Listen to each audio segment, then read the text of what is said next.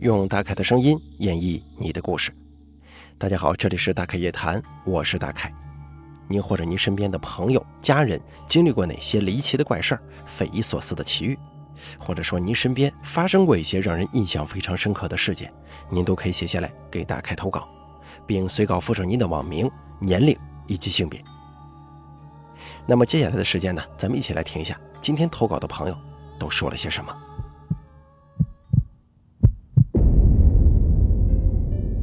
第一位投稿的朋友，他的网名叫做星，年龄二十二岁，性别女。他是这么说的：“大概你好，我是一名新的听众，你可以叫我小星，今年二十二岁，大学刚毕业。我是偶然间在播客听到你播讲的《大概夜谈》的，其中灵异事件投稿部分非常的有趣且吸引人。今天呢，我要说的是我跟我男朋友去重庆旅游的时候遇到的这么一个怪事儿。”我是去年十月份的时候认识了现在的男朋友，他是河北人，我是云南人。十月底的时候，我去河北找他玩，他刚好有一个假期。等他歇班之后的第二天，一早就坐飞机带我去了美丽的山城重庆。不得不说，重庆这座城市真的很迷人，吃的也是一级棒。但我们去的时候阴雨连绵，时常都是雾蒙蒙的。更是给当时的气氛增添了一丝丝的诡异。现在说起来，记忆有些模糊了，应该是在重庆的第三天吧。我提议想去瀚海海洋公园拍照。我捯饬一番出门的时候，已经不早了。我们住的离海洋公园有点远，也没好好做功课。吃完饭坐上轻轨，已经中午一两点了，途中还有不短的车程。那会儿订了票，打电话给海洋公园的工作人员询问的时候，才被告知，当天的网购票是不能使用的。如果现在过去的话，只能窗口原价购买，并且当时闭园的时间很早，我记得是大约五点还是五点半来着。我俩就打消了这个念头，想着明天再去海洋公园吧。可是路程行驶了三分之二了，离酒店也越来越远，都出来了，只好换个地儿去玩。我查了查某书上的攻略，看了看这条轻轨线上的景点，发现都没有什么太想去玩的地方。倒是有一个夜景公园，不过现在时间太早，没啥看头，一时也不知道去哪，就坐上往回去方向的列车，想着随便找个地儿再说吧。这样一折腾，一看时间快四点钟了。男朋友看了公众号推荐的一家江湖菜，刚好在回去路线的某一站附近。评价里说的都是菜很好吃，生意不错，得排队之类的。盘算着到了以后排队吃饭也不早了，两个干饭人就朝着饭馆去了。酒足饭饱之后，天也黑了，两个人不着急回去，一看夜景公园不远了，就搭着公交车去往目的地。众所周知啊，因为重庆是依山而建的，道路高低不平，地势复杂，就有了山城这个名号。我们去的这个夜景公园就在一个山顶，车缓缓地向山上行驶，人越来越多，变得十分拥挤。男朋友专心致志地看着导航。过了一会儿，车内响起到站提示：“殡仪馆到了。”这会儿，男朋友拉了拉我说：“下车。”我迷迷糊糊的就跟他下了车。这个时候，一位站在路边的阿姨问我们：“请问你们知道殡仪馆怎么走吗？”当时是晚上，很黑呀，我看不清他的表情，只觉得空气突然冷了几分。我看着他，不好意思的笑着说：“阿姨，我们是来旅游的，不清楚这边的路啊。”不等他回应，男朋友就牵着我开始往山上走。我觉得挺奇怪啊，就问：“怎么回事？要到了吗？这里一看就是半山腰，不像是有公园的样子呀。”仔细一看，前面的路呈上坡状，出现分叉，一个往左，一个往右。我们刚刚乘坐的公车缓缓地向右边的道路越走越远，直到看不清。远远望去，两条环形的公路都是往一个圆的顶底点而修建的，好像最终的终点就是同一个吧。路上光秃秃的，什么建筑都没有，只有很多杂草树木。男友摆弄着手机地图就说：“提示咱们该步行了。”男朋友向来成熟稳重，我跟着他就往刚刚公交车去的右边那条上坡公路走。走了不到七八分钟，他告诉我走错了，我们走的方向不对，应该走左边那条路。看着手机里的地图，就拉着我往回走，然后朝这个环形公路的左边走过去。走了大概十多分钟，头顶上赫然出现一个大大的石头牌坊。我们一心想着快点走啊，也不曾注意上头的字，只觉得应该是公园的名字吧。过了这个牌坊，大概四五分钟，赫然出现了很多的楼房和车辆。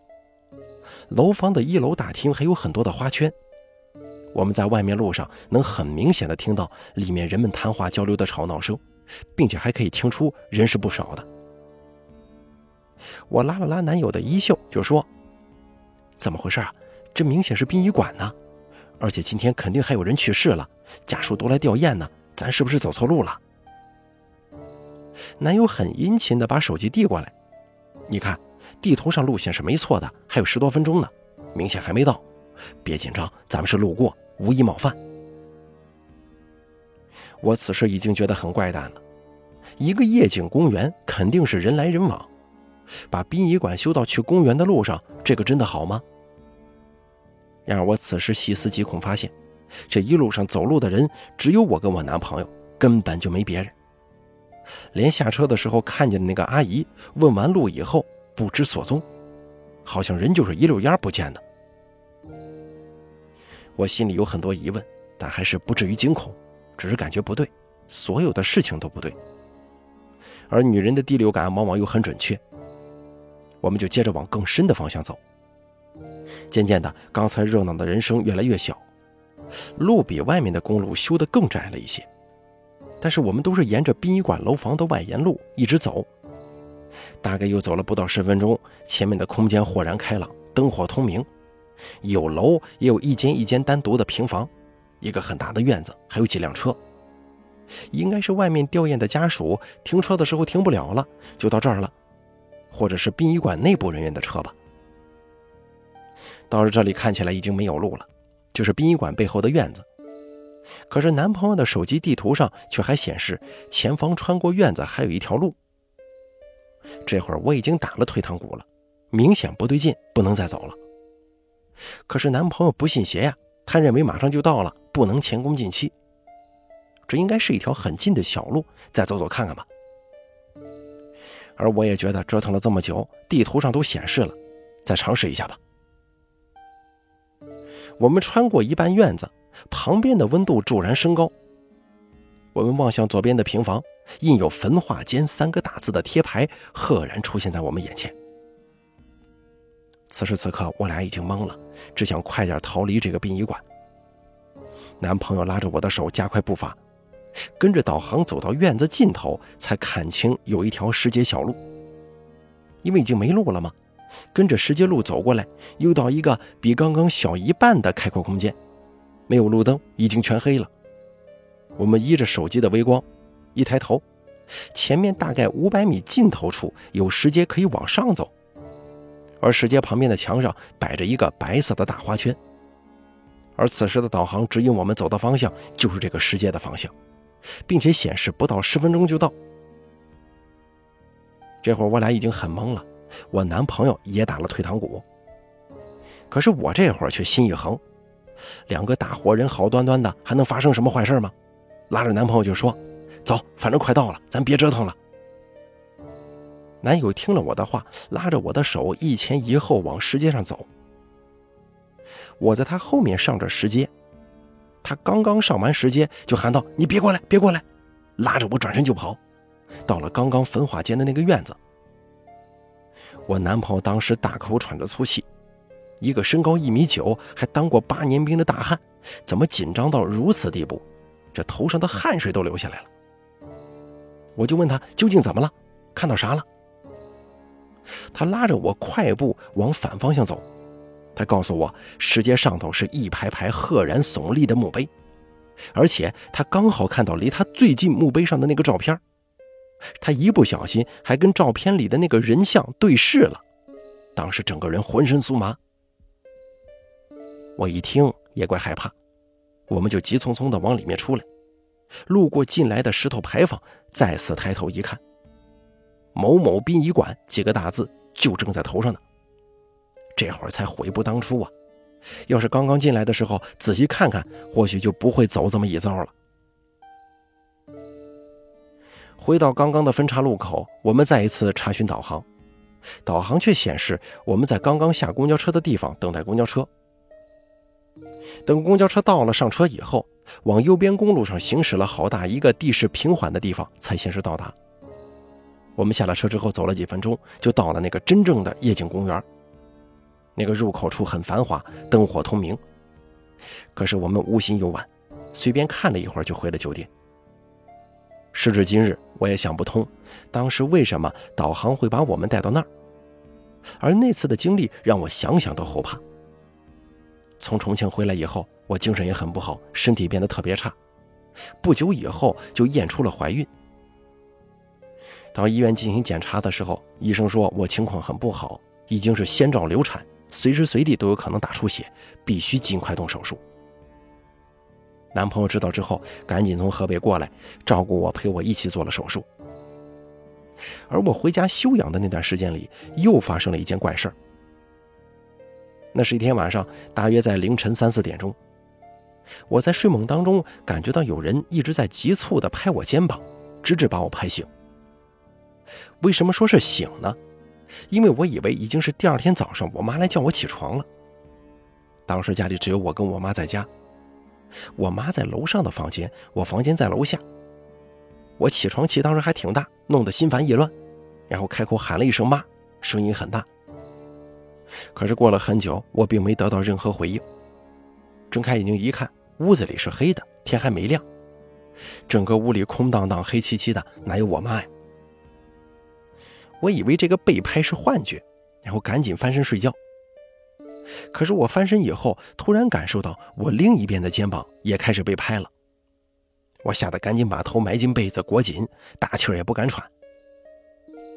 过了很久很久，特别困，这才睡着呢。第二天起来，第一件事就是跟我妈讲这个经历啊。她说她晚上压根就没来过我房间。我把这个事儿后头跟男朋友说了以后，他也吓了一跳。不过他安慰我说是我的精神状态不好，出现了幻觉。可是我在熟睡当中被急促拍醒，这是个事实。至今我也得不到什么答案。反正这一系列怪事发生以后，我带着男朋友赶紧去寺庙拜了拜。拜完之后，倒是至今也没再有什么怪异的事情发生。好了，咱们本期大凯夜谈做到这儿就结束了，感谢您的收听，也感谢小星的投稿。听了小星的这第一段投稿之后啊，我算是理解了这个山城的魅力呀。我记得以前看短视频的时候，有个人点外卖，这个送外卖的小哥跟这个点外卖的人在导航上已经显示是在一起了啊，碰上面了，哎，怎么就是看不着人呢？哦，感情是一个在上，一个在下，相距还得十好几层楼呢。这可能就是山城的魅力啊！要知道，我听一些粉丝朋友讲，在重庆当地人他都不见得一定把这个重庆的城市啊给彻底了解了，哪条路怎么怎么走，更别提你们这些外人了。你们这个所谓的殡仪馆的诡异经历，我更相信这应该是导航的问题，再加上路不熟。你别说在重庆这个很复杂的这个山城了，你在我们山东一些平原地带，这个导航有的时候还会出错呢。你这个应该是导航的问题，应该不是受其他的东西的影响。只不过你想想啊，深更半夜的，你走到这殡仪馆这边，这逛了一圈，你放到谁身上，谁也觉得不好受吧？还有就是后来这个怀孕这个事儿啊，要知道你是怀了孕之后呢，后来又做了手术，属于小产了，对不对？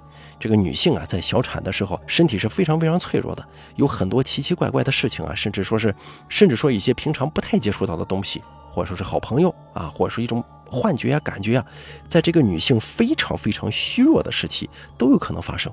这件事情你放平心态就好，等身体恢复了，这些情况就会迎刃而解了。应该是这样的，只要哪儿不舒服，去医院检查啊，及时照顾啊，保护自己，后头这些事儿都不太会发生的，放心就好了啊。好了，咱们本期大概夜谈做到这儿就结束了，非常感谢您的收听。如果您也想给大凯投稿，讲述一下您的一些奇奇怪怪的经历，请记住以下三个投稿方式：第一，关注大凯的微信公众账号“大凯说”，发送聊天信息给我；第二，加大凯的 QQ 投稿群四群五四六七六八六八四，把你想说的发送给群主就行了。还有第三种投稿方式比较简单，把您的稿件或者说想说的话发送到邮箱一三一四七八三八 @QQ 点 com 即可。我在这儿等着您的投稿。